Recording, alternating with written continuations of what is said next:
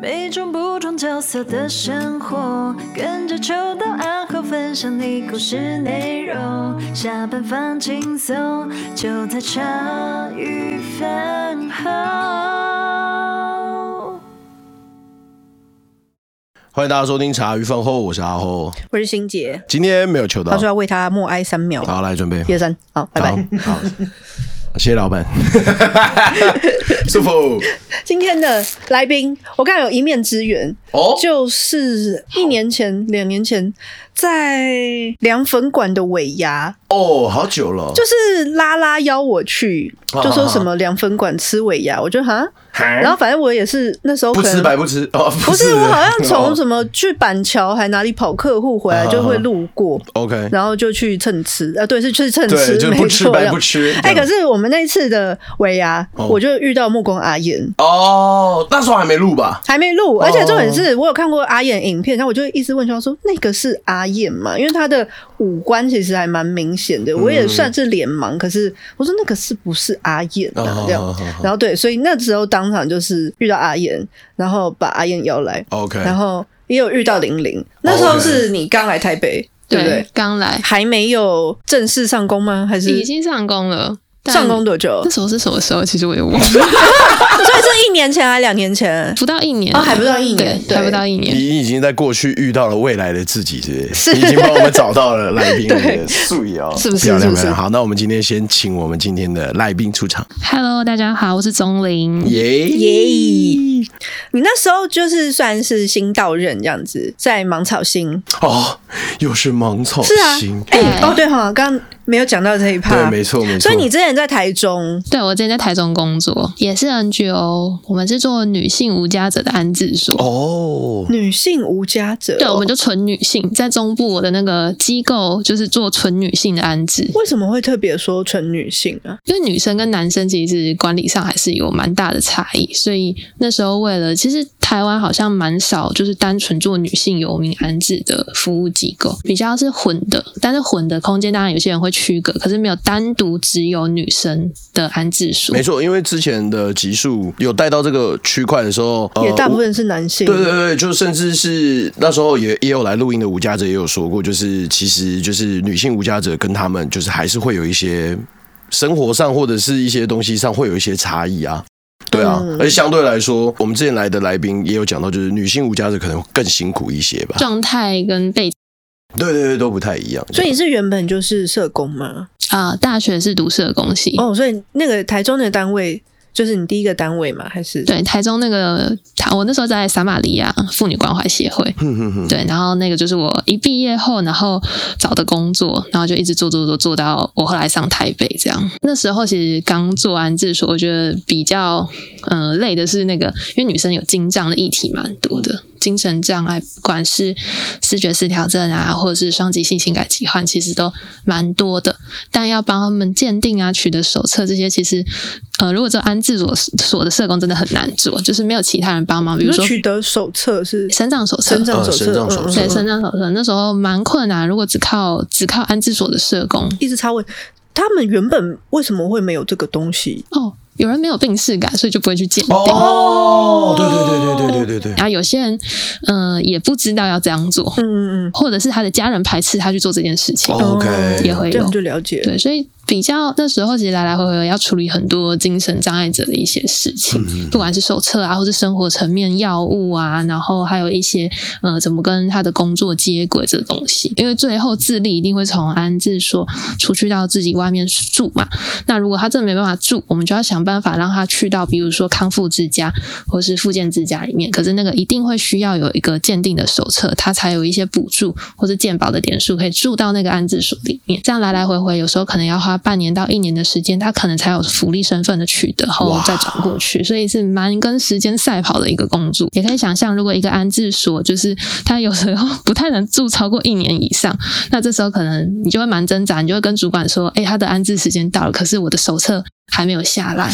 那这样子的状况该怎么办啊？就是跟机构延长，就跟嗯主管讨论说，哎、欸，他的手册我可能还要再两个月才能再再鉴定下来。嗯嗯对，所以我们就要再拉时间，让他继续住在安置所里面。OK，对，哇，所以那时候真的是很跟时间赛跑哎、欸。对，然后他也要一直稳定的去看医生。如果你今天没有呃持续的去做这个就医记录，他断掉后，你就要再重新来一次，就很像是累积一个病例的感觉。对，因为医生才有这些资料可以去跟卫福部人说，哎，他真的是有不可逆的状况，所以需要有福利身份的保障，来让他继续可以生存或者生活。哦，因为一般人的想象是说，比如说我现在这个状况去看医生一次，然后说，哎，你立刻就要帮我开证明出来。哦哦，跟我们以前要开一个什么病假单概念的那个东西，对对，就会觉得说啊，不就是我现在去找医生？可是像这种就是长期需要长期治疗跟关心的病症，是需要一个时间性的累积。医生会，因为医生会开药嘛，那他当然要看他吃的药的状况怎么样，嗯，可不可以恢复到某个层面的生活能力。那如果真的没有办法，他才会再开立鉴定的手册，他是会用药物的调整去去做判断的。哦、嗯，所以没办法说回去，我就说，哎、欸，我就是要开那个手册，你就立刻帮我把证明开出来，这样子。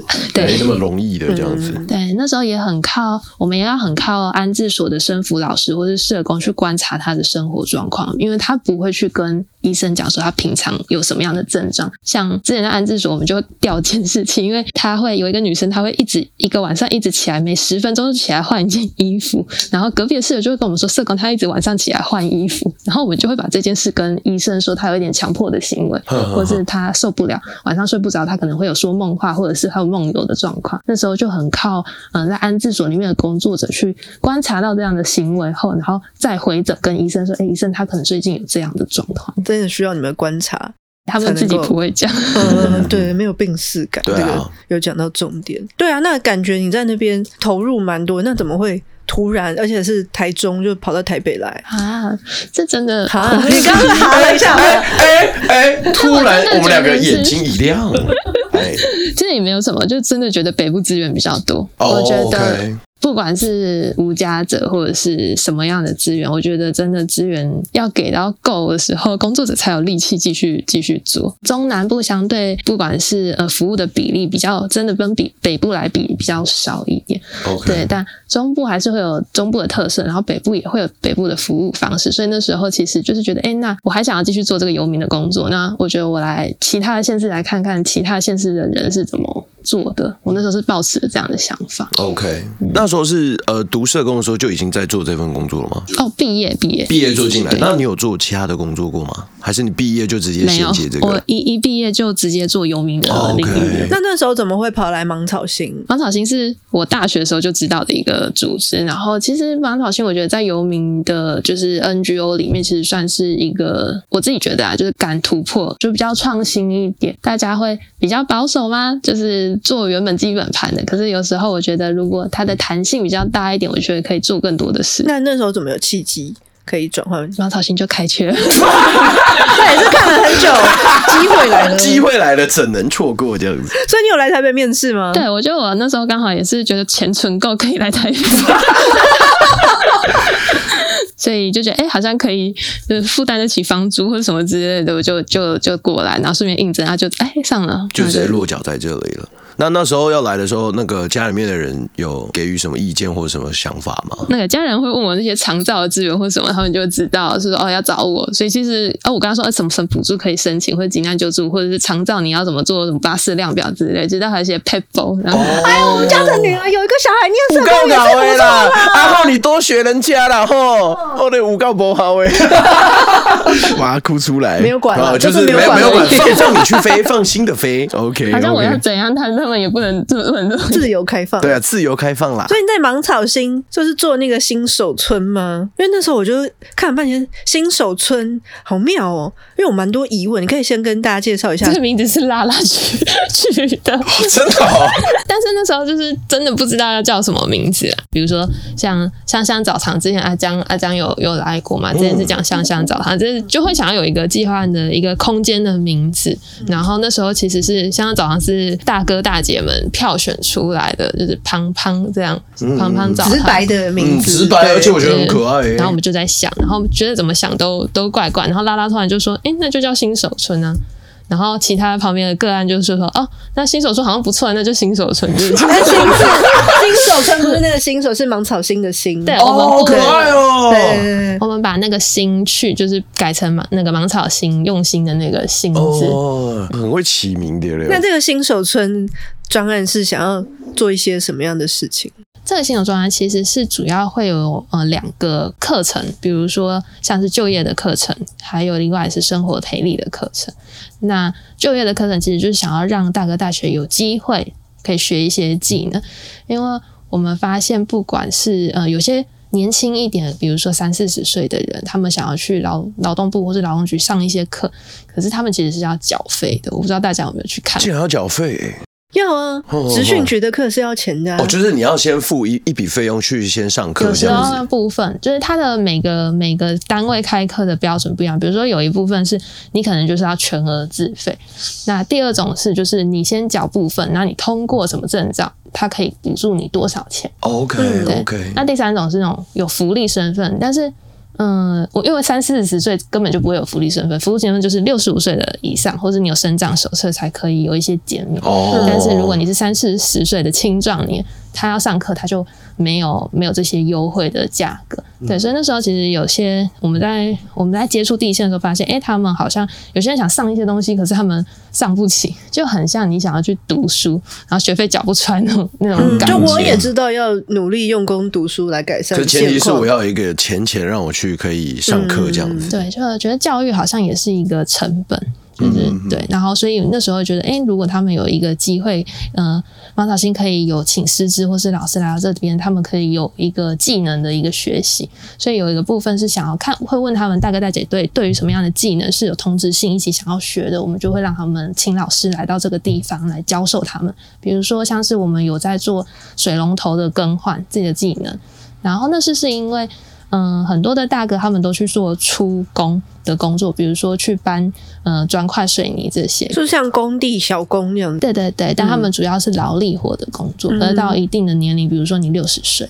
七十岁，然后你可能会有膝关节疼痛啊、酸痛这些，你可能就开始搬不了，或者你可能吃了一个止痛药，你可能两天后才会跟工头说你才要去上班。他可能可以做，可是他可能要休的天数就会拉长，比如说从一天休到两天，休到三天。劳力活的工作跟体能上一定会就没有办法负荷。所以如果他今天会做一些，比如说换水龙头的技能，他其实你只要去有技术性的活，他可能两个小时。就可以接一个案，他就可以回家。嗯，真的。那价钱其实也不会到很长，因为一天的举牌工大概六百八百，可是你换一个水龙头大概也可以五百，你一天换个两场就差不多一千块。啊，真的哎。所以体能上如果不能的话，我们就要走技术性的东西，让大哥有想要学的大哥来到新手村可以学这些东西。嗯，对。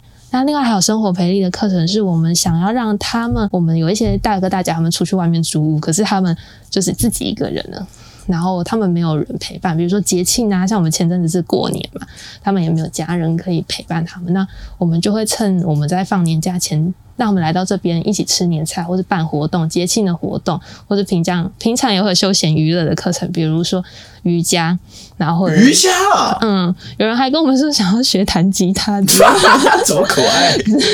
当然会有各种想要学或者年轻的时候没机会接触的东西，我们也会在这个地方做这个课程的办理。那很多元，超级多元的。对，这个地方就是各种课程，大家可以来许愿的课程。哦，可能因为像上次，因为那个游戏的小潘啊、胖胖他们都有来录音过，所以那时候其实我就有想到，哎，因为你看，像他们可能跟家里的关系很疏远，然后又比较年轻就进到街头，你突然让他回到一个家，他也不知道要干嘛。对对对对，而且就是第一个是不会，就是一个是他不会打理这个家，比如说。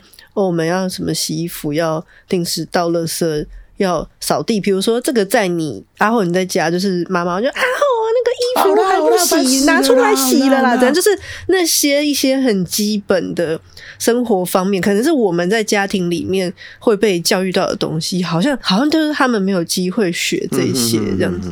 所以，就是是不是真的要从这些很基本的？有人确实真的真的是真的是要，因为。有蛮多，像我之前有遇过一个大哥，然后他也是跟我说十多岁那个年代，因为他现在已经快六十，所以他十多岁其实就逃家，因为他家好像家里也是家暴吧，所以他也为了，然后那时候又没有家暴法，所以他就逃离那个家，从十多岁到现在就是都没有回家这样。然后我问他说：“哎、欸，有一次我就问他，你你会用电锅吗？”他跟我说他不会用电锅，就是那种大桶，嗯，就是压下去的那种放水的那种。然后说他完全不会用，然后他说他会用微波炉而已，他都去便利商店微波，所以他根本就连电锅可能要加水都不知道哦。嗯、他可能觉得他觉得按下去就对他们来讲。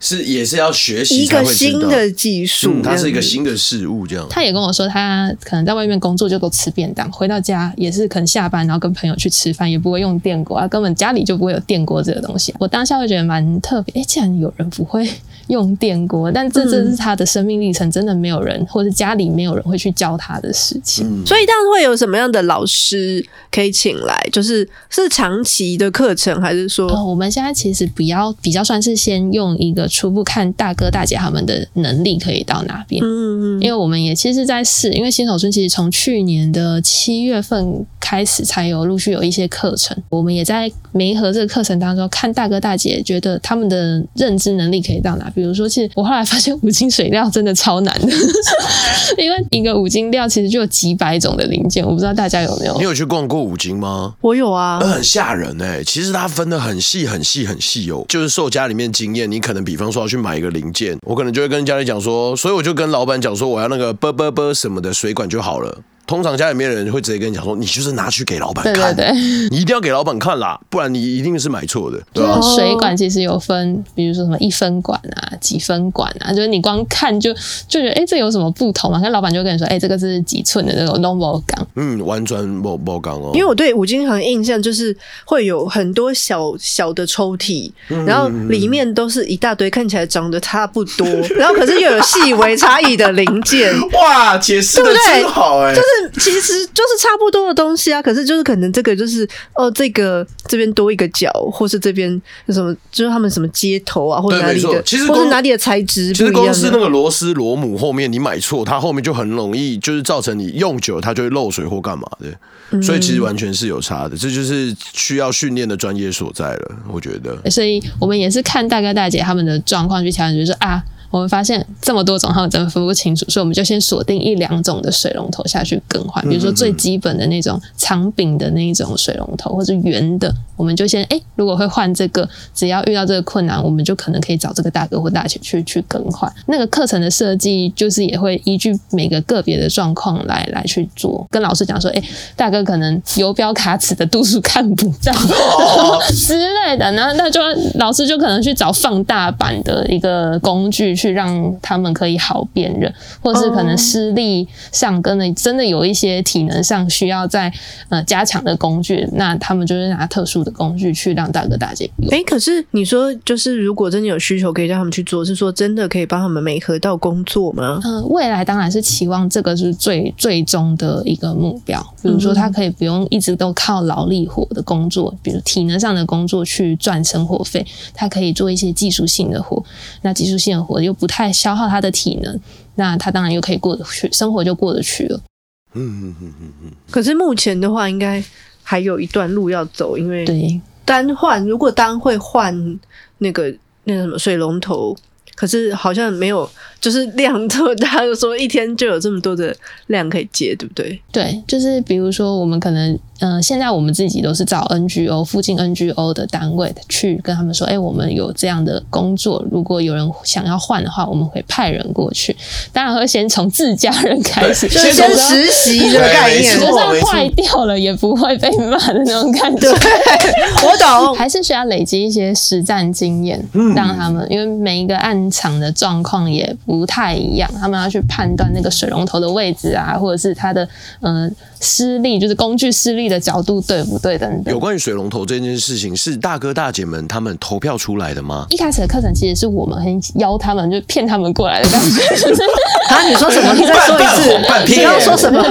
我跟他们说，哎、欸，你们来到这边有赚钱的机会，嗯，然后有，因为我们也会有提供吃吃的东西跟饮食。那何乐不为？大家都觉得哦，坐在那里可以，可能有赚钱的机会，又有吃又有喝，他们就会来。哦，没错没错，要有一个聪明的，好不好？行销手法。好的。可是其实这个东西，我这样子想想看，水龙头这个，我觉得确实是一个蛮可行的一个一个训练的一个、啊。可是我想的就是只会一个水龙头这样子，还要会其他的比较。可是我觉得至少就是先，我觉得这个工作的出去了，对对，就是这个工作基地，我至少先有一个五金维修这块，我有一个很基本的、啊，对啊。基本上，比方说往后进阶，就是我们说要修那种破漏水管的，那种要分尺寸那种的，那个就要再往后学。那个其实就刚刚欣姐提到，就是你，怎么他们真的会想要来上这个课嘛？就是我觉得还是动力问题，就是他如果真的想要学，他就会来，然后他想要继续跟就是进修，比如说他除了会上水龙头，他也会跟老师或者社工说，哎，那我可以学配管嘛，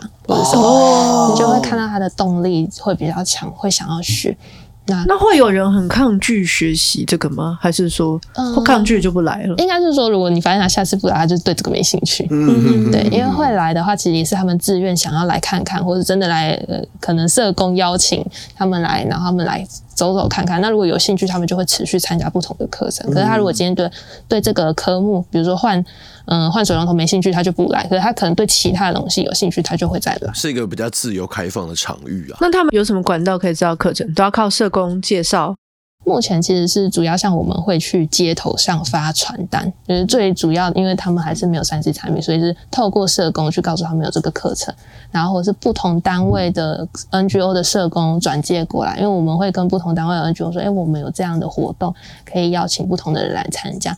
那他们手上有的服务对象对这个有兴趣的话，他就会跟我报名，然后来到这个空间里面。因为那时候是听完那个小潘的故事，所以对这个就会特别的有感觉，这样。嗯、哼哼因为那时候像他也会去做工地的那种，就是也是出工的那种。对，然后那时候就会很无知问他说：“哎、嗯，那有想过就是可不可以就是？”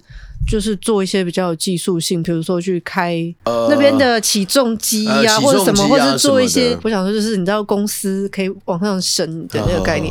可是我们一般都会想的很简单，就是哦，你就是在工作内就是边学，然后边晋升，这样子就可以。做中学啊，然后不然就是你要哦，你要投资自己啊，就是最常听到，就是年轻人要投资自己啊，什么白天的时间给工作，晚上的时间给未来啊，去善用自己的时间，要去进修什么的。可是就是那时候听完。小潘讲，我就想说，哦，原来是在他的那个情境之下，就是活下去。生存下去又不容易，好像也蛮看他们的跟的师傅哦，有的有的不教，因为现场其实就是说很坦白的，就是时间就是成本，就是金钱，所以师傅为了赶工，也不可能好好的跟你说，哎，这个要怎样，这个要怎样，对，他们都会有工程的一些合约或者期限，所以他们就是在都已经熬夜了，根本就不可能再带一个人说，哎，这个是怎样，那个是怎样，这个要怎么样，然后有些师傅是。会做，但是不太会教，所以不会传授，所以这也是一个，嗯、呃，技术的学术上面的一个很卡关的一个地方，就是师傅可能就会破口大骂三字经，在现场骂你骂到臭头，可是有些人就会很受伤，没有办法。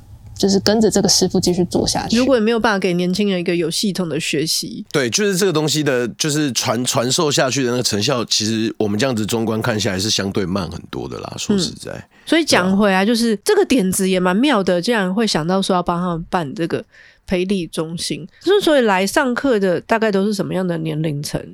诶、欸，年龄层蛮广的，从可能有三十几岁的，然后一直到。呃，七十几岁的也都有哇，对，就是，但也不不仅限于我刚刚说的就业的课程，也有生活培力的活动。嗯、他们其实生活上，呃，可以把它当成独居老人好了，但是他们又不太会融入一般的，就是他们自己邻里的那个社区活动，甚至他们邻里没有没有什么里长在办那些老人的聚会。对，所以他们如果原跟原本芒草新的社工或是其他单位的社工很熟悉的时候，其实他们会有一个凝聚跟归属的感觉。然后社工可能找他们来参加活动，他们其实会意愿其实蛮高的。跟我根据我们之前的经验来看，今天社工可能找他们，他们其实是会愿意来参加。对，那也因为这样，他们在这边可能遇到一些不好、心情不好的事情，或者是他们可能最近状况不好，社工突然发现，哎，他可能怎么突然没有来的时候，我们就可以有一个危机介入的感觉。比如说，他可能今天在租屋处都没有出门很久了，那我们就是不是要去关心他，发现他发生什么事情？嗯，会不会老师会有点难教？因为第一个年龄层很广，然后每个人的理解力又不一样，这样子对老师上课会是一个挑战吧？老师蛮厉害的。哦、我们其实一般大概都是十个以内。哦，所以就是因为人数不太多，所以才可以就是。小班更多那个教学的，对，老师会下去看每个人实作的状况。我们会有模拟的水龙头跟教具，然后老师会去看，哎，他们哪里做的 OK，哪里可能要再拆掉重做，就是会比较细致的去看他们一一个步骤一个步骤怎么怎么的去完成这样。对，那可能像刚刚提到的年纪比较大的长辈，他可能动作真的会比较慢，或者老师在这当中发现，哎，他可能还需要再加强一些辅具的东西，比如说他可能会需要骑。那种磁吸的那种吸头，让螺丝可以好好的固定在螺丝上，不会一直掉下去，不会一直在掉。就是他可能会有需要一些辅具的东西去去协助他。那老师就说，哎、欸，觉得这个可能可以适合这个大哥去用，那他施作上也会比较好。就需要真的靠一些小 小配包去去做这些事。老师也很愿意花这个时间帮他们想、欸，诶，因为。如果一般的老师，我就看到那个年纪大，想说啊，我就把我该教的教完啊，你会不会是你家的事情啊？嗯、啊，你这工具用不惯啊，你自己去找啊，关我屁事啊！确实是这样，就是你，对啊，对对对，就是出去学习的时候，毕竟要学的人也很。那你们找到老师也很用心，很愿意教他们。对，那职那个职人老师真的很好，感谢老师，赞叹、啊、老师。嗯，那像他们这样年纪大的，会不会学到很挫折？其实会，他觉得他能做的，他就是说，社工我可能不想学技术活的东西，我觉得他可能年龄。他也会跟我说，他年龄到了，他就会说，那老呃，社工我可以不要做这个，我可以来做别的，就可能在在讨论其他的工作的机会。嗯、确实，如果以一个水电师傅的养成，他真的会需要，比如说五年起跳的时间，他才能变成半师傅或者独立师傅。那这样的机会，我可能锁定在的族群，确实也很现实的，会在三四十几岁的年轻的无家者身上，因为未来他可能。嗯，师傅真的也比较愿意，因为教你教的那么，因为总不能教一个七十岁的带他五年让他出师。呃，就即便他很有耐心了，可是就同时也是在跟时间在做拉锯。我觉得可能也快四十了，就会有一点突然意识到有一些东西，就很多人都说就是永远不会太迟，可是就是你有时候意识到那个年龄上怎么样，大家一个过个年 怎么样，突然在担心年纪的事情了，是不是？我的意思是说，就是可以理解到说，就是。不是没有心，可是可能真的时间不够，或是我那个时候的能力已经没有办法做到这件事。对，而且我们今天说的也不不光是，就是我人生可能就是像我们刚刚有说到，就是生活技能那边嘛，就吉他这些东西我是可以慢慢用的。可是今天像是像是真的要谋生的这个技能，是我真的必须。至少在一个我可控的时间内，把它变成我的专属技能，让我可以好好过生活。我觉得这个就跟培养兴趣已经是完全两回事的东西了。有挫折感出现之后，他可能就会比较，即便他很想学，他可能也会有一些抗拒或。就是那个感觉存在，所以到现在这课程哎、欸，半年了嘛，对不对？希望是要长期，照你这边讲，就变成真的要开个五年培训吗？还是我们是其实未来想要让他们看看有没有机会先做一个很像志工团的一个活动，比如说会有不知道他们大家有没有听过什么希望义工团啊，宝岛义工团这个，宝岛义工团有听过名字。对，然后他们其实就是在帮，嗯、呃，这些这些是一群职人，不管是水电啊、泥作啊、木工的职人，他们做组成的志工团队，然后他们会去帮一些弱势家户修缮跟整理，然后会希望让他们透过这样的方式，比如说他可以跟着这些义工团的师傅们去实做，这也是一个、嗯、一个管道，让他们可以去嗯、呃、操作这些东西。那他们真的有兴趣时，你会看到他们就继续投入。继续做，那这当中也不会直接就把他们丢到，比如说，嗯，客户家，因为你客户家你可能墙凿破了，水管破了，你可能要赔的东西就不会是这么简单的事情。对，我们会想要采取的策略是，就是持续的让他们有心想要做的人，那我们就让他们可以跟业界的师傅或是业界的老师去去到现场里面直接实做。那这方面其实新手村也会提供他们一些津贴，比如说就业或是生活，因为你还是要吃饭啊。可是我跟着师傅做这个志工的活动，我没有我没有任何的收入。那如果他真有心学习，我呃新手村的工作人员是会提供就业津贴或是餐费的补助，让他可以一边学习，然后一边有一个呃生活的基础可以存在。看新手村超赞的诶，对啊，不不想出新手村了。以前玩游戏就是这样，一一直在那边绕，好爽的。哎、欸，那这样子的话，课程都要开在什么时候啊？因为他们平常不是都一直要工作？嗯，会跟老师协调，也是要看老师的时间，因为他们平常其实这些老师都是业界的师傅，他们平常都要工作。然后同学的部分其实。嗯，我们会看，因为我们会每一每一季都有不同的课程。那这个同学可能这一季他在工地的工作做完了，他下一季他就他就没有工作，所以他就有周一到周五他就有时间。那师傅周一跟周五到我们也会找一个 OK 的时间一起来上课。那如果真的不行，我们当然可能再调整到假日假日的时间，因为有时候工作会有淡旺季，比如说。他们有一些举牌啊、阵头啊，尤其是阵头一一出阵头后，他们可能是一两个礼拜，可能都不在北部，因为他们可能会下到中南部去。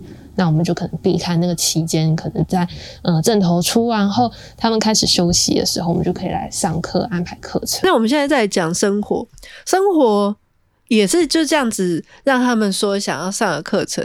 那前面讲那些什么生活常规，什么洗衣机、电锅，这个会开一个课讲吗？还是是社工平常就会教他们？那个其实就是社工看到他不会什么就就教。比如说像我们就会有各种社工会说，哎、个案都不会用那个智慧型手机，因为可能可以想象，就是大哥大姐可能就是五六十岁的你的阿公阿嬷的感觉，那他们可能连滑手机的那种触控的感觉，然后怎么点啊、返回啊，然后点到付费的东西，或是开到。飞航模式跟你说，社工我手机坏了，就会有各种很好笑的事情，就是他们都不会用手机，所以我们也是因为很多的社工都说，哎，就是每天都花很多时间，然后一天来一个的大哥说要问你手机，那你可能整个早上都在处理他手机的问题，什么事情？哎，可是我可以理解耶，电信业者时代变了，然后可能他们以前就是也都会笑小孩子一直打电动什么的，然后就一下从。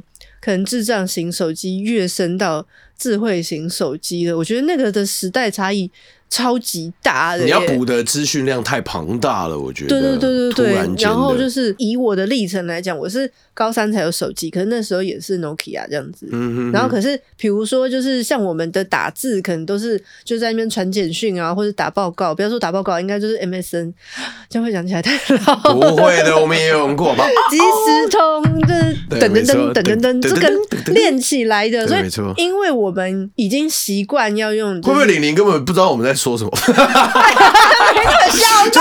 那就这这两个老人在攻三小。不好意思，我都用 IG 的。OK。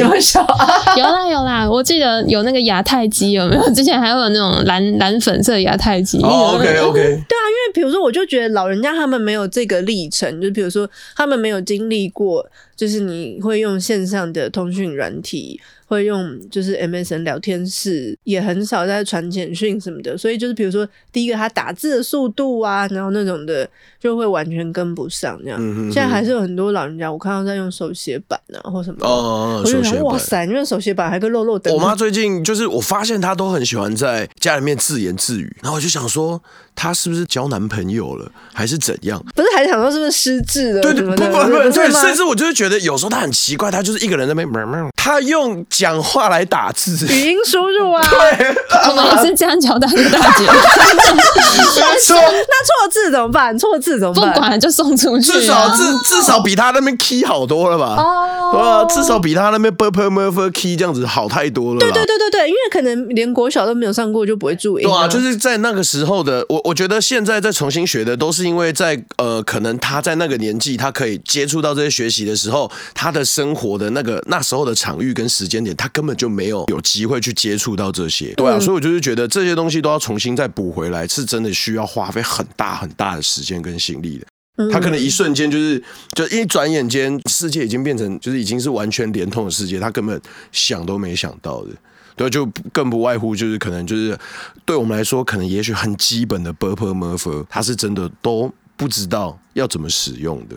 对啊，回到生活培育，就是真的是因为社工，大家都有一样的困扰，就是每个人就像阿后讲，我们是电信业者嘛，当然不是、啊。不好意思，小姐，这个 我那个手机坏掉了，那个网络跟我一直说无法连线，上面有个小飞机图案。对对对，非常不是。是这样，所以我们才我们也有办了一个生活培育的手机课程，教他们怎么用来啊，怎么怎么存相片啊，因为其实这些都蛮生活的。比如说你可能去上班举牌，老板可能要叫你回报一些照片或资料，你觉得还是要。要拍照，或是社工可能要教你拍身份证或健保卡，因为要帮你申请福利的东西，你也要传这，你也要会传这些东西。或是现在也没有人会看电视了吧？几乎都看 YouTube 或者是影片，对，比较大众。大哥大姐，因为可能租屋处也没有什么，就是签那些线路电视台，所以他们也要去学着说，哎，社工这个影片怎么看？嗯、然后还有社工还要帮他们关一下就十八禁的东西。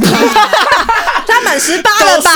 岁以后的麦搞要关啦哦，要修了。他们他们会一直按到，然后问社工怎么关掉，他就会把那个色情影片拿来工作室，然后说：“哎、欸，怎么关？”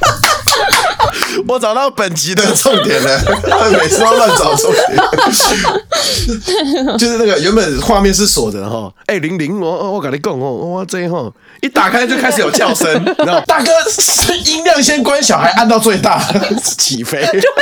就会，哎，怎么越来越大声了？这些要求呢？我紧张没呀。最怕是他按到什么付费的那种就完了。哦，我的天哪！真的，真的，真的。所以那个手机课程也是一个很不可或缺的。对，要要教他们怎么去跟其他人去沟通这些事情。嗯嗯嗯嗯。我好有感哦，因为我觉得就是可能拍照对我们来说，现在可能是随手记录一个好笑的事情，可是，在有些现在必要的时候。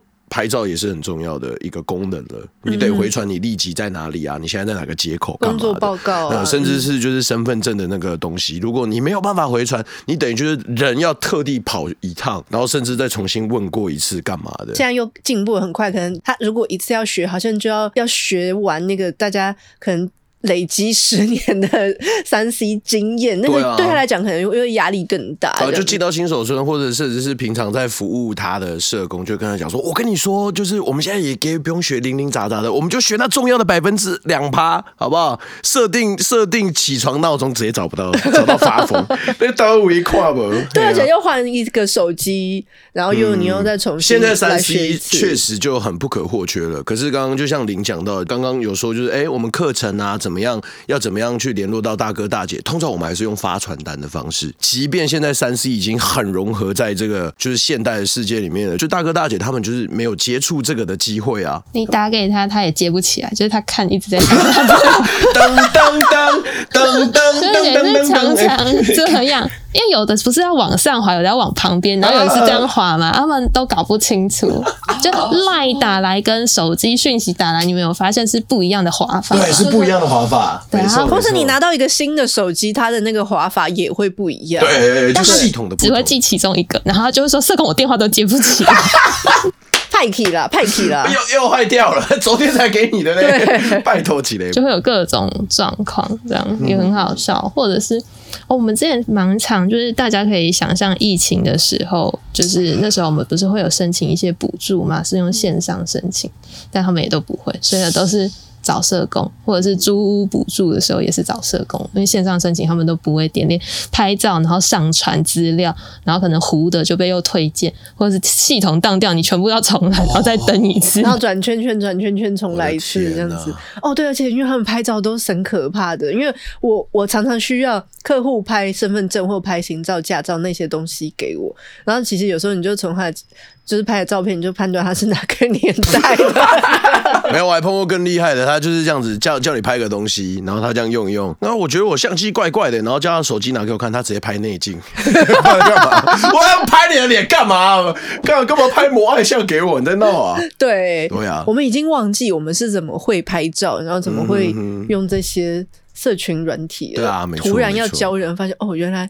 我们默默累积了这么多的东西，嗯、所以对啊，手机的使用课程应该算是很大的热门课程吧？对，就是社工就是说，哎，你什么时候去上这个课？看手机的课就占八成吧。到底有多三十一成印证啊？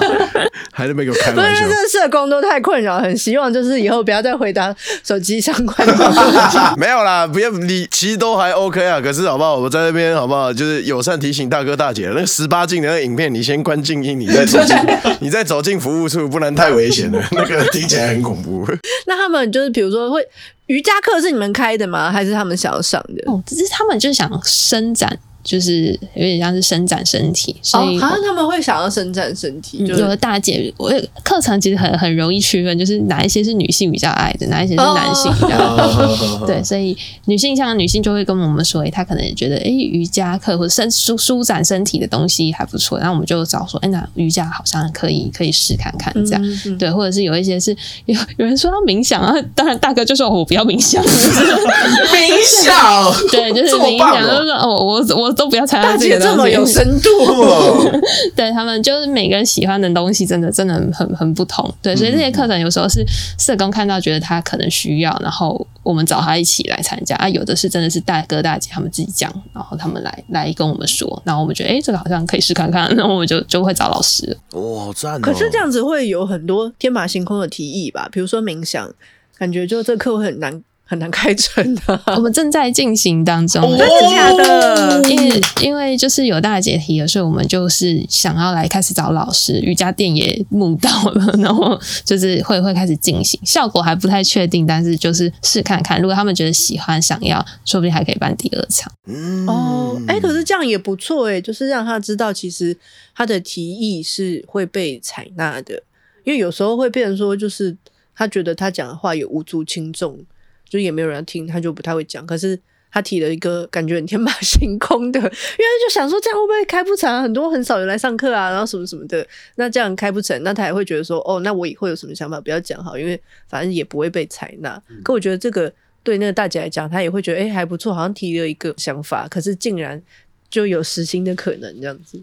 有时候有些人不是为了想要学这东西而来，有部分的人也是觉得在这边的凝聚力，或是感觉跟气氛还有氛围，他很喜欢。啊、对他觉得，哎，一起来参加或者一起来做某一件事的时候，他觉得那个状态跟那个氛围是他很想要的，他就会到这个活动里面来。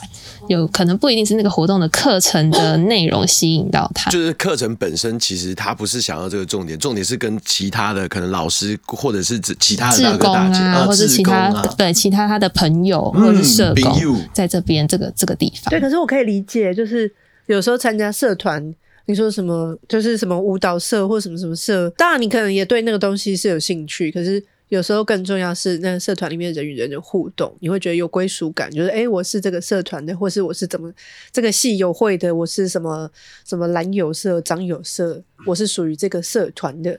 然后我在可能这个地方有我的社办，有我的一席之地，嗯，然后这里有一团一窝我的朋友，我觉得那会让人有一种安心的感觉。嗯，那可能他们又是在社会上是。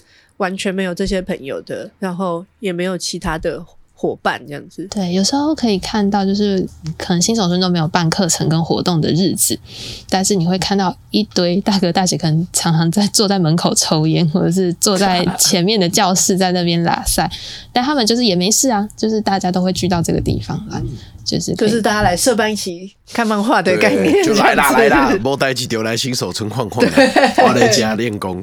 对啊，嗯、就是如果像以前在学校，你有一个社办或什么的，你也是没事就。我记得以前，我我我我觉得这个就就是可以带到一些小小的经验。这样，我最一开始选的是吉他社，可是我从来没买吉他。就我进去，然后我大概就每一周不是都会一节社社团日吗？然后每次去的时候，那个社团老师就是因为他也是就是从外校进来的嘛，他就是也算是蛮年轻的吧，他就跟我聊天说：“哎、你他妈的，你每次来上课都不带吉他，你到底来干嘛？”你是在把妹还是里面有喜欢女生？我说我我我没有，我小时候吉他蛮酷，可是要自备吉他。他说不是废话吗？那 是不是废话吗？然后我就想说干那算了，那就就看你想要干嘛你就干嘛喽。然后我就意外发现到，就是我有几个蛮好的朋友，他们去电影研究社。我记得大部分的时间，我们百分之八十都没有在看，就是可能。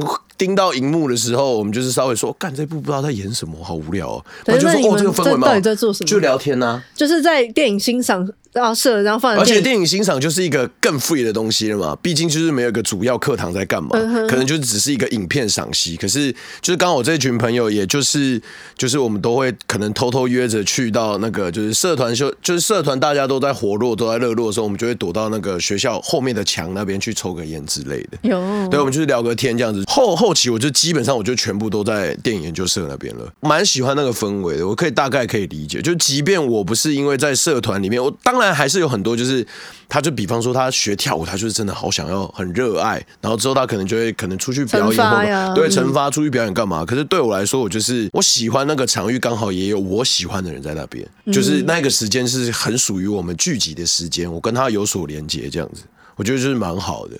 有个凝聚的感觉，对了，好，我在那边跟吉他老师说一下，对，对不起啊，我到现在连那个都还不会按，手好痛。没有吉他，你来干嘛？算你厉害，哎、欸，所以那他那个教室在哪里啊？就在芒草星吗？哎、欸，在南机场夜市的底，就是有一个巷子里面这样。哎、欸，那所以就离那个尤其他们办公室也蛮近的。在他们的对面，原来我们这么近啊啊！漂亮漂亮。可是那这样白天就没有没有课程在那里吗？都晚上。不一定，不一定，就是也会，就是真的看大哥大姐时间。比如说，我们有时候会有一些吃吃喝喝或者电影的活动，然后他们就会是在晚上，可能大家比较舒服、比较放松的时间。哎、欸，那就那变真的变成社社办社团活动的感觉，这样就属于大哥大姐的活动中心的时间，这样子。有时候把他们事情塞满，他们也不会搞飞机，要不然他们就会抽烟被邻居或是房客客诉啊，或者他心情不好大悲咒。很大声，然后 真的会被被骂，你知道吗？就是在家没事做，找事做，搞飞机，那还不如来新手村。真的，那社工事情也可以少一点。真的，真的，真的。这是我觉得跟那个逆风他们也有点像啊，就是你要。尽量有时候你就是要尽量让青少年留在学校里面啊，不没有办法留在学校，留在剧团，不要让他出去。那我 最近有一个，我最近有一个，就是讲到这个经验，其实我觉得蛮深的体悟。我觉得生而为一，就是就是我们身为人，其实我觉得就是你跟其他人有所接触之后，你自己一个人的时间才不会这么多。因为我觉得一个人的时间，有时候你需要。需要沉淀，可是我觉得大部分的时间在那样的时间点下，你就会很很很容易胡思乱想。啊、哦，我觉得人是要有归属感的。对，没错没错。就比如说，我是属于这个家的，呃，我是属于这个公司的，我是属于这个社团的，嗯，或是比如说像我，哦，我是属于这个教会的，嗯，我就知道我就是可以走进。那个地方，就无论在哪个地方，身处在哪里，我都还是知道我有一个地方我能去。对，要知道自己有一个可以去的地方，没错没错。然后知道那边是有人愿意听你讲话的。嗯，没错。那我们中场休息一下吧。想上厕所？不是我鼻音越来越重。那我觉得你好像已经好不好？过敏飞炸啊！我们啊，对啊，我去休息一下哦，休息一下哦。哎，你有没有好一点？有，我喝了热水就好一点。太好了，太好了。刚刚伟任问了一个关键问题，立刻被我打住。他说：“做这些会不会有很挫折的时候？”我说：“不要讲，等下开麦克风再讲。”哦，所以我们请玲玲为我们解答。那 我觉得一定会啊，谁不会？社工我觉得没有不挫折。怎么突然老生常谈啊，啊，啊？给我来一杯茶。哎、可是你的挫折是来自制度或是资源的不足，还是说就是比如说像大哥大姐给你的反应会让你挫折？各个面向都有，就是不管是体制。的规范，或者是就是跟人人跟人的那个互动的感觉，嗯、然后或者是跟呃不同的单位合作的时候，也都会、哦、也都会有这样的的低落跟低潮感。对，嗯嗯嗯嗯、对啊，那就等于在比如说在台中 NGO，你说资源更不足嘛，然后来到台北，可是还是会遇到一样的问题啊，要怎么样怎么怎么样鼓舞自己或调试心态吗？哦我我自己觉得，真的要找到一个自己喜欢的方式去去做，比如说可能跟朋友聊，或是社工关起门来放下专业，然后干掉一番。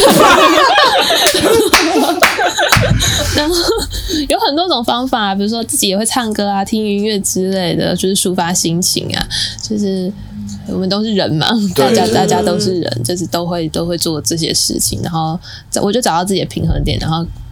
就是再继续做这件事，如果你真的还想做的话，你一定会想想办法继续让自己好起来，然后再做这样。嗯嗯，那会有什么样的时刻会让你觉得啊，还是留在这边坚守在这边是还不错的这样？我蛮喜欢我的大哥大姐给我某一时候的回馈，嗯、就是像前阵子过年，然后你会发现你的手机一直有很多新年快乐跟恭喜发财，然后他会问你说：“哎，天气很冷啊，社工你回家要。”因为我回到台中，然后说：“哎，你回家要注意保暖啊，什么之类的。”或者是他们有些心事，你会看到，就是虽然你在忙，你坐在办公室，可是你会发现他们可能带水果、带饼干，或者带一些他们出游回来玩的东西，就是一些伴手礼。你会觉得，哎，他们对你的那个人跟人的那个互动是是，他也在对他在关心你，嗯、然后他也他也觉得你也不要把他当成。服务对象或是需要帮助的人，他觉得是平等，就是哎，我可能你可能帮我一阵子，然后可是我现在已经有能力，所以回过头来，我觉得我们可以用一般朋友的方式去相处，然后我觉得那个蛮蛮可贵的，嗯，超棒。然后我还蛮喜欢那个那个那个样子，就是很自然，嗯，就可以真的有那个人与人的互动。以前就是会一个角度会觉得，哦，比如说社工，你是帮助他们的人。然后他们是被帮助的人，所以你比较厉害，去帮助那些比较可怜的人。对，可是如果我们是有的时候是需要被帮助，我们也不希望人家是用那个觉得哦，你好可怜啊，好可怜，嗯，就是已经把那个角色已经定，就是已经固定在那边了。而且一开始我们可能在我们在好早好早前，我们就已经有录过 NGO 了。然后那时候我们问的问题都也会是用比较。呃，就是初心的角度去问，就是问说，就是下班后你还会再处理，就是可能像是就是你的服务，你的你的服务，你的服务的那些人的，就是你还会再去做嘛？可是后后期我们就发现，就是最终大家都是人，就无论是在路上努力的人，或者是我们给他帮助的，我们是给给予帮助的，我们这些大家都是人。大家也都会有状态好、状态不好的时候，然后也会有就是可以帮助你的时候，没有办法帮助你，我得自己消化的时候。可是我觉得，往往就是后期我们也都不再问这些问题啦，因为我们就是我们知道每个人都有自己的消化方式嘛，就是可以陪伴自己的方法这样子。可是最终最终就是，就像刚才玲玲讲，就我再打起精神来，我就会再反复问自己，这个东西我喜欢吗？我有没有想要继续做这件事情？而在这中间，我有没有看到了我自己的样貌？就是我想要成为的样貌，或者是从别人眼中人家回馈给我的那些东西，这些东西都是没有办法被取代的。所以，我们可能最一开始的时候，我们可能都会用一些，就我们甚至真的不太了解，我们就会说他们好燃烧生命，真的很喜欢做这件事情，要有很多的心理，要有很多心理的素质去准备这些事情。我们到现在依然都还是。有这种心情的，因为觉得很尊敬，因为我觉得不是每个人都可以有这样的力量，可以去支撑别人。嗯，可是我觉得当你有这个力量去做这件事情的时候，我觉得你就是尽情的去去探险，因为我觉得这是你选择的冒险。而在这中间，你一定也会碰到就是刚好受惠于你的人。可是你看，当那些人就是带着可能伴手礼啊回来找你的时候，他也成为冒险者喽。我觉得这就是很可贵的地方，嗯，这就是让人人就是让我觉得就是人跟人相处很珍贵的时候吧。很有光辉的时候，也许我们有自己的路要走，可是我们交集的时候，我们都心存感激。我觉得这是很重要的事情，对啊。所以就是我们刚刚有讲到，就是比较沮丧的时候嘛，然后会觉得就是可能当下的场域或者是你可以发挥的东西不多，所以那时候就选择来台北嘛，对不对？那你有没有觉得就是台北跟就是家里面台中那边有？哎，你来多久了啊？快一年，一年了。你有没有觉得有什么不同？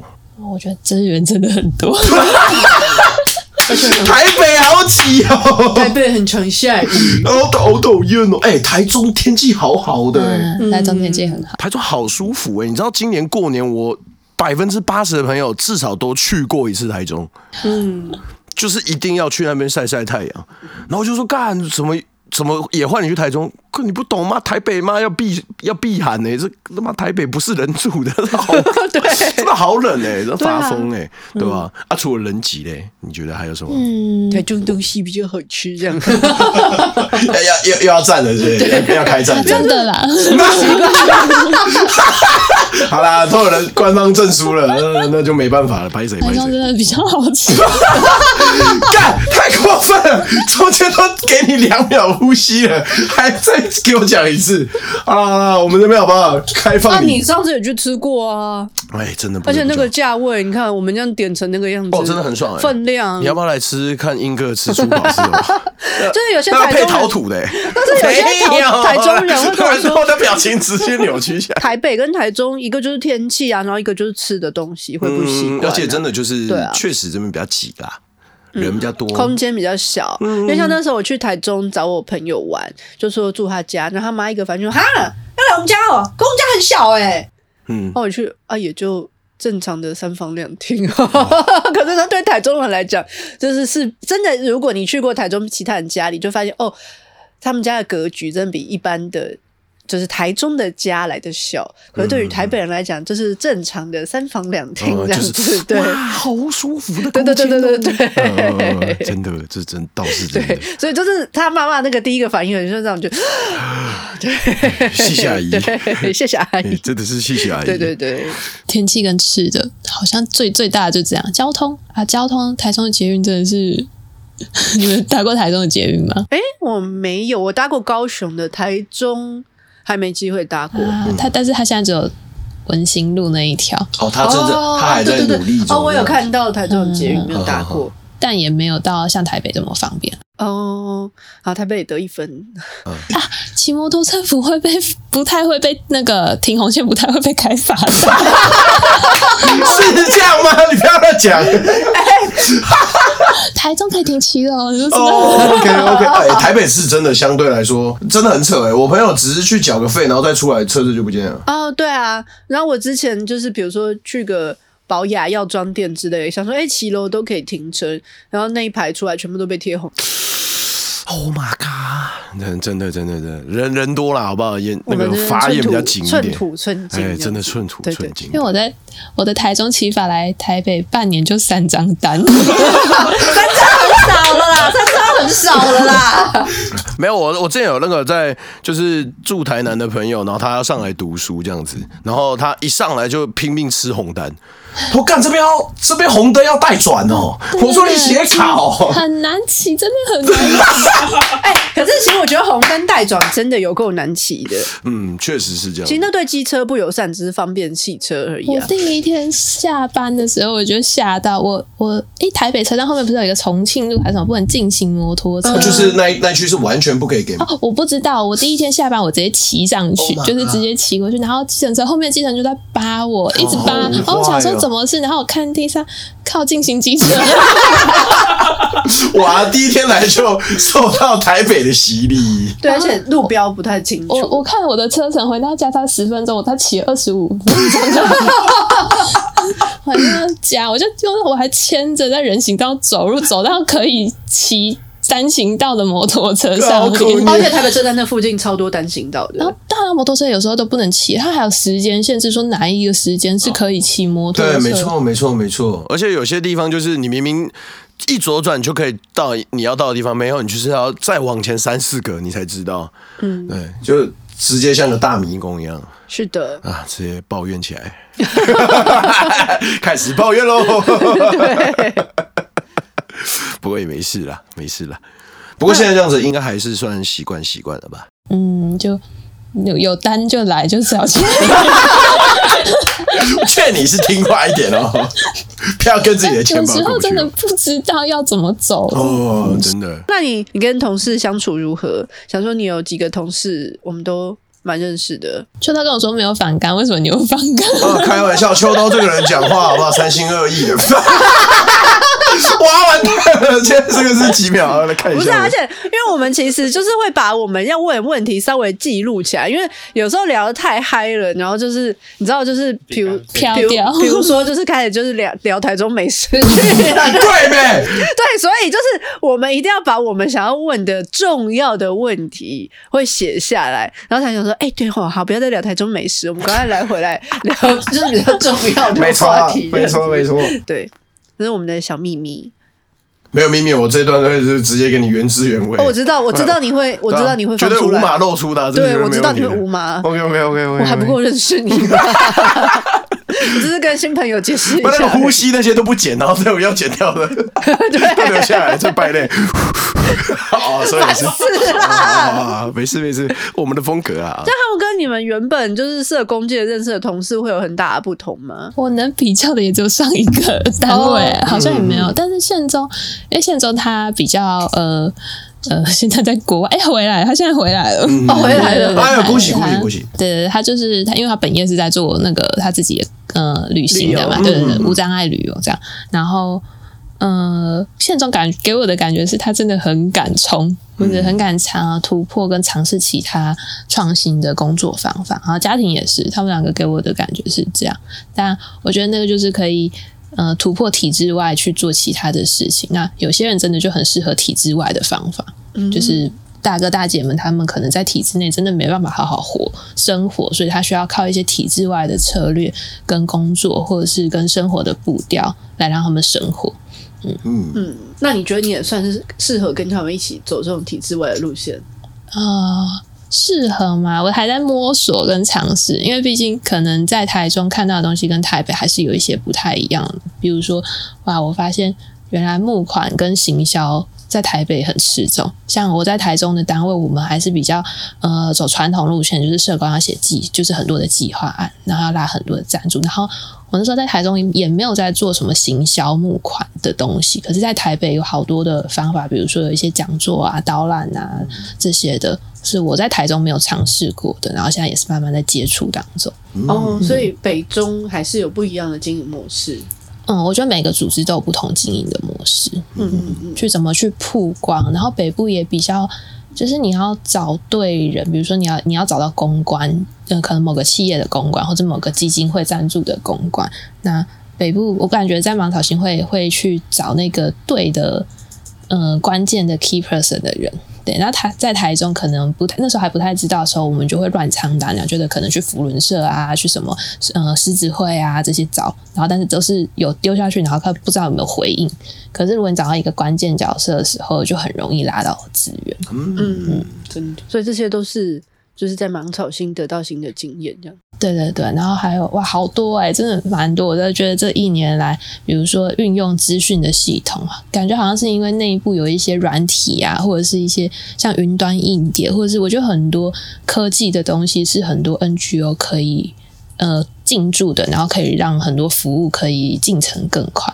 然后之前就是现在在芒草心来讲，我觉得真的蛮多的科技的东西，是我看到很多不同，比如说共用的一些软体跟软件，还有一些编辑的系统。然后我觉得这可以加速工作人员的工作效率。嗯，我觉得很多就是我觉得 NGO 不用这么委屈，就是觉得我们好像都要嗯。用最低成本，或是最少的钱，或是有就好的资源去做事情，因为社工真的会需要很快速，然后需要效率，对，很有效率的东西。因为你不，你就是一大堆人在前面等着你的时候，你就会 会疯掉。嗯，就是大家可以想象，你去大医院看那种名牌大医生挂号的时候，你可能一个上午可能有五六十号，可能你要看到下午。我们就是开门的时候，有时候会像这样的感觉，你就是。人就是进来，然后你就要赶快处理很多事。每个人有不同的事情，那这时候如果你没有好的设备、好的东西、好的资源的时候，你就很难去服务。对啊，到那个大医院，然后看到医生还是手写病历表，就说大哥拜托，看到我的时候，我的病都好了，哎、漂亮哦。对啊，所以我觉得，哎、欸，你讲的其实超好，他蛮蛮有感觉，因为有时候社工会觉得说啊，我们好像不应该乱花钱，然后有就好了。刚不要想太多，可是反而其实你们是需要用好资源的，因为你们需要效率，要照顾很多人。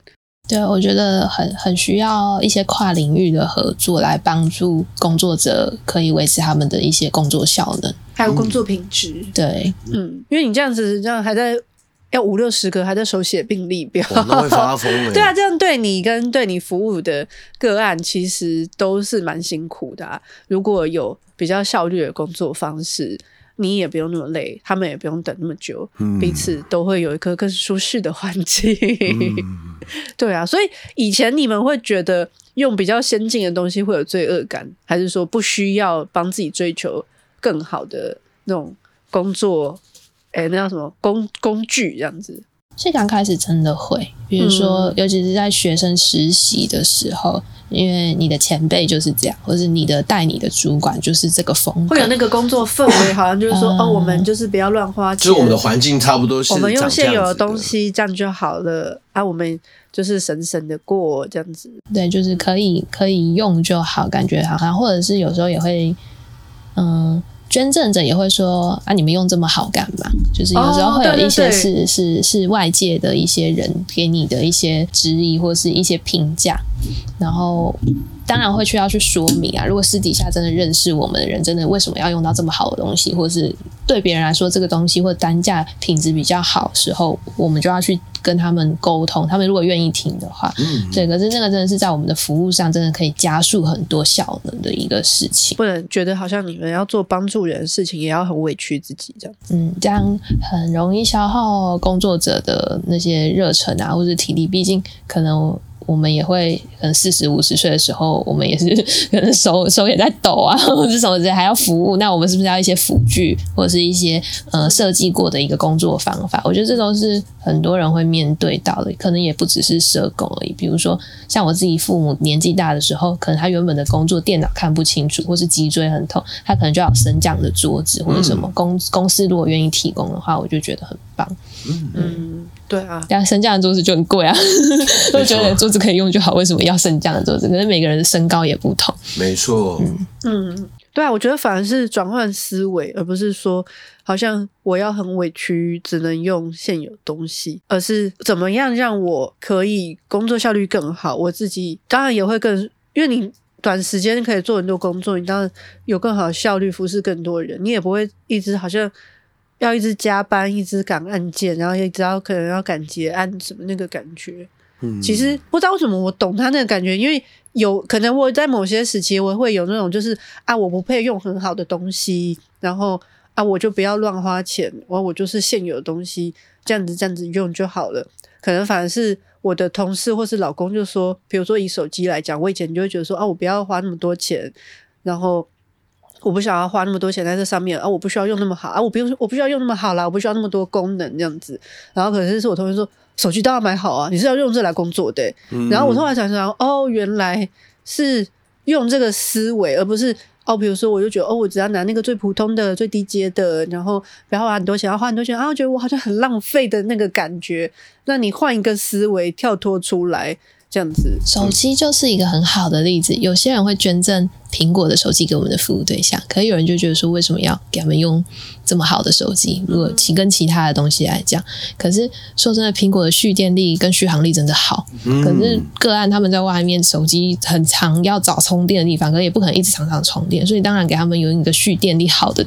行动装置对他们来说是好的，不然社工也都联络不到他们，所以就会有这样的这样的想法会去冲撞。嗯，对。可是这也是我们就是可能就是跟好几个 NGO 谈了以后，发现我觉得现在民众也需要被教育，因为你看已经有人愿意捐苹果的手机给你们，可是还是有人有这样的思维。那像比如说之前我们是新巨轮吧，然后就说他们就是不是一个聚落嘛，然后他们就说哎。欸还问社工说：“哎、欸，那如果是有人来看的话，我们是不是要把电脑收起来呀、啊？不然怕怕就是人家觉得我们是不是日子过太好了？”嗯、他就说：“啊，不就是一个很基本的生活？可是就是我觉得我们的呃，有的时候我们台湾人的那个观念还停留在说，如果我要帮助一个，比如说啊阿后他们家很可怜，就是清寒单亲弱势，可是我对他的期，我会对我帮助的对象有期待，就是我只帮助他。”吃饱穿暖，可是如果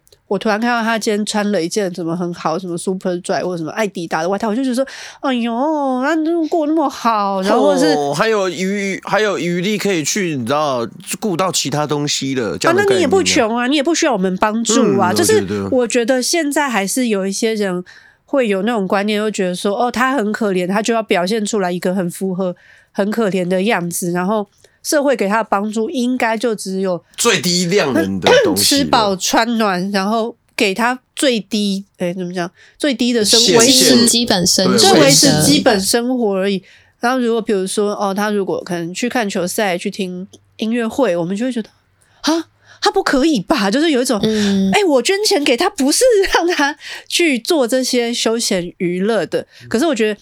看到会有人捐苹果手机，我也觉得慢慢我们的社会在转观念，就是一个人要健康，自己基本的生活，你说吃饭、工作，要有睡觉的地方，然后要让自己干干净净，然后有要有洗澡的地方，这个是基本的。可是一个人要健康，不只是吃饱穿暖，还需要对生活 有一些期盼，没错啊，对，没错。比如说，就是还有人很怕，就是说，呃，他抽烟很怕被看到，因为觉得，啊，我捐钱给你不是为了让你去买烟，可是这就是一个生活娱乐。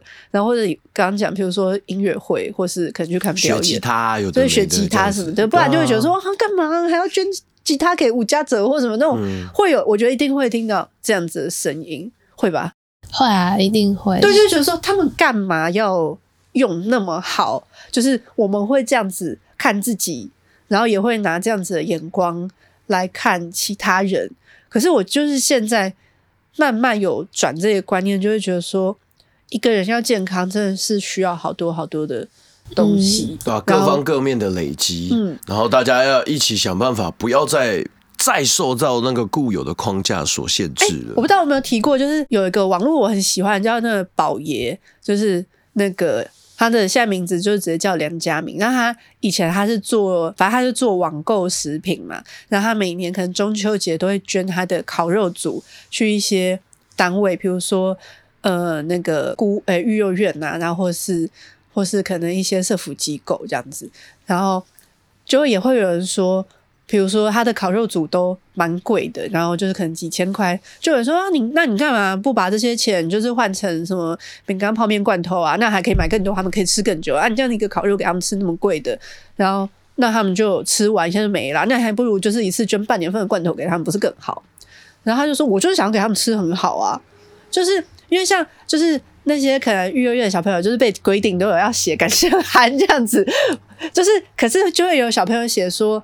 就是谢谢你，我不知道你是谁，可是我每年都会吃到你送的烤肉，然后以后我有能力，我也希望我可以对别人这么好。对，这就是这个最后的重点。我觉得就是受到更多、更、更、更多不一样的生活的体验跟累积之后，当我也终于成为那个可以帮助其他人的人的时候，我体验过了，我发现到有人还没体验过。我有能力的时候，我会希望我可以这样子帮助。而且我这样给他是，你也值得吃这个好的东西，就是你不是。你的人生不是只配吃泡面、罐头这些东西而已，你也配吃好的东西，你也配不是因为哦，你你的家境比较不好，然后就好像你不配有一些享受跟娱乐。就是我觉得他的那个传达是想要让他们知道，其实你们是可以吃好东西的，然后让那个好的东西给他们，让他们体会到就是人生很幸福这样子。对啊，没错，不是只是吃饱而已。嗯，对。吃东西也是要获得幸福，对啊，就是当那个幸福具现化之后，他就有经验可以去传承这份幸福了。如果当他有能力，然后他也愿意散播下去的时候，这个东西才能就一直好好的，就是你知道，持续的正转下去啊。嗯嗯，对啊，对啊，所以我就觉得听到就是玲玲这样讲，我就觉得哦，因为可能我们教育或多或少都会觉得啊，你不要那么浪费，然后什么你不要怎样怎样，就是所以我们会觉得哦，我好像。不要用太好啊，不要、嗯、不要太奢侈啊，然后就是堪用或什么的就好，然后也会拿这些眼光来看其他人。对，没错，没错。对啊，可是我觉得这个是现在需要转的观念，这样子。嗯，嗯没错。最后，最后，你想要把最后一题问新手村的 那个？那个不是问那我跟你讲，秋刀他之前写了一个，我真的觉得没关系，我就直接讲，他就说。那那个最后啊，那个秋刀听说澡堂店长想要去澳洲，我们有没有什么澳布可以情绪勒索他留在万华？不是，我们前一秒还在跟大家讲说，你要勇敢追寻幸福哦，你要勇敢的好好体验自己的生活，然后呢，七十岁才可以给我去澳洲，你不准出去！不是，而且我还说，考我最开心，笑到最爽啊！你后面最后这个问题，他说：“哎、这不是问题哦，这是讨论哦。”原来这个是会后讨论的部分啊。妈的，最靠北！这次江江他要去澳洲哦，他还哦，他我印象中他好像应征前是是因为疫情还是怎样，所以他没办法去澳洲。嗯，的样子，我印象中是这样。他那时候来的时候好像有稍微带到这样子。对，然后他他真的一直很想要去澳洲，他觉得把草行他因为早航现在在手上，他觉得他要负责任，嗯、要把早航做到一个段落，或者是看看就是有没有新的店长，他放心 run 过这些体制，因为毕竟早航才一年嘛，我觉得哎、欸，一年了，要一年了，嗯、快一年，二、嗯、月份的时候开的，所以快一年了。然后他觉得要 run 过一个体制后，然后他可能放心找到一个接班人的时候，他就他就想要飞去澳洲了，嗯、这样。所以他现在是还有找到合适的人接吗？还是还没有？哎、欸，好像现在的话，好像是一个兼职的工作人员。OK，对，但应该没有那么快。可我觉得芒草心绑人的能力很好，这样子。丽嘎之前也是一直说什么要辞职，想要去做另外的事业，可是。好像宪中都会就是适时的提出一些计划，立刻他觉得啊太有趣了，不能不做。哎、欸，这个好像也一定要做。你们少那边给我绑绑年轻人的手脚。我是支持阿江去澳洲。没错，没错，没错。我也支持阿江去澳洲。什么情了？哎，漂亮漂亮漂亮。他很年轻。没错，你也很年轻啊。然后绕过两圈之后回来，说不定会有新的灵感跟想法啊。对啊，对啊，我们可以在国外开分部回来。对啊，是不是？在此跟邱先生说。对，我跟你讲，哎。哎哎，老板，他抖内赞助来讲开分会，哎哎哎哎，讨论出来了，先出钱再来讨论啊！老板，我们讨论出来了，谢谢老板，谢谢老板，感谢老板的赞助，感谢老板赞助，本节目由茶余饭后自己赞助播出，烂透，不是，那本节目是由邱邱老板一个人赞助，本节目由邱老板赞助播出。洗得烤没有，其实很开心啦，因为之前芒草星我们也就是见过好几个建中啊，嗯，就刚刚都有提到啦，嗯，刚刚提到的嗯，这些伙伴其实都都有来过了，然后每个人，我我觉得最重要的就是各司其职啦，嗯、大家都有自己的任务，然后自己想要做的事情，然后跟其他人讨论过后，有没有什么新的想法去凑出来？刚刚我们在最一开始听到，就算不是芒草星的，或者是百味啊。或者是其他地方，我们每次都会听到，过一段时间就会有个新的东西激荡起来，是可能前一刻我们来这边录音的时候都还没有的计划。如今越来越扩大，然后就像你说的，就是随着他们也在优化，我们这些我们这些就是我们没有在 NGO 的人们，我们也在就是持续的吸收这些经验，这样子，然后就是要理解到大家在做什么事情，互相理解很重要。然后如果有能力，你想要付出的话，你就是可以尽可付出，因为我们都是人啊，对不对？就是希望大家都可以越来越好。最终是希望大家都可以幸福快乐嘛？这句话听起来好像很童话，可是我觉得就是有这些人在默默努力啊，对不对？有能力的时候你，你不要觉得自己的力量不够大，我觉得就是最终大家都可以就是一起往更好的地方去的了。所以就是真的也很感谢，好不好？我们今天新手村村长来到这边来。大大感谢开工的第一场就是这个，哎、欸，对，开工第一场，开工第一场，对啊，真的很开心啊。那那个我们底下应该还是会再放就是芒草心相关的一些资讯跟东西吧。哎、欸，新手村最近会有什么有趣的活动，或者是有什么？募款啊，什么对，募款啊，展期的东西啊，这个就是现在就是公关行销的时间了啊。我可以直接上芒草心的官方网站，我们有一个就是欢迎我们要捐款的那个符号，然后点进去，然后拿出你的信用卡，然后登入你的号码，还有验证码，可以用定期定额。对，来来，我们在那边最后来谢谢干爹干妈，谢谢干爹干妈，Yeah. 感谢好不好？开工大吉，大家新年快乐啊！OK OK，好啦，就是今天也很开心领你来玩啊，也谢谢你今天。收听茶余饭后，我是阿后，我是新杰，我是钟玲，大家拜拜。阿后彩蛋二点零，哎，谢谢你今天收听阿后彩蛋二点零，我是阿后哦，超级开心，好不好？我们新手村村长玲玲来到现场，哎，就是其实大家应该知道，我们做过那么多的集数以来，芒草星就时不时的都会出现在我们的集数里面，包括还有百味，还有其他的我们。我们已经认识的很多 NGO，总是觉得他们每次在做的事情，每次来都有一个新的东西，都有新的挑战，甚至是新的冒险。那他们真的是很努力的，希望大家都可以到官网上面直接支持一下，好不好？那刚刚呢，有提到什么东西？在正集的时候，其实有讲到，就是我们新手村它的隔壁是什么？它的对面是什么？哎，就是我们的游戏办公室啊！说到游戏办公室，自家人，自家人，哎，这边跟大家骄傲的讲一下，我刚刚好有看到，就是好不好？哎，我们家的自家网站那个网络已经上线了，哎，网站已经完整上线了啊！网站是谁架的嘞？就是我们的邱先生，好不好？趁彩蛋的时间呢，我就顺便 shout out 一下我们游戏的完整网站已经正式上线了啊！如果你去看那个网站，其实你也会发现我的踪影哦。哎，就是那时候秋刀有跟我讲说，哎，我们准备要架设了，所以你在里面帮我好不好？就是里面的一些图图片啊，你可不可以帮我？就是就是用你的想法，他就丢给我文字档，然后他就想说，哎，就由给你发挥哦。那时候画其实我蛮开心的，就是哎，也可以小小的为我们游戏尽一份小小的心力。所以你看到里面的那些插图，哎，也就是我阿后本人画的。啊，你就可以去那边逛一下，有没有什么最新消息？然后关于游戏，然后媒体报道跟联怎么联络游戏，甚至到支持游戏啊，不用不用那么嚣张，支持游戏你也可以大力的支持起来，好不好？同时，我们芒草新的新手村也欢迎你去支持他们一下。这就是这次的节目了哦啊，下一次的彩蛋呢，我会跟大家分享一些，就是哎，我在茶余现在对于英党的一些就是。东西的分享，想要做一点小小的整理，跟大家分享一下。那这次的分享就到这边，也希望你可以喜欢这一集的本集节目。我是阿厚，我们周一见，大家拜拜喽。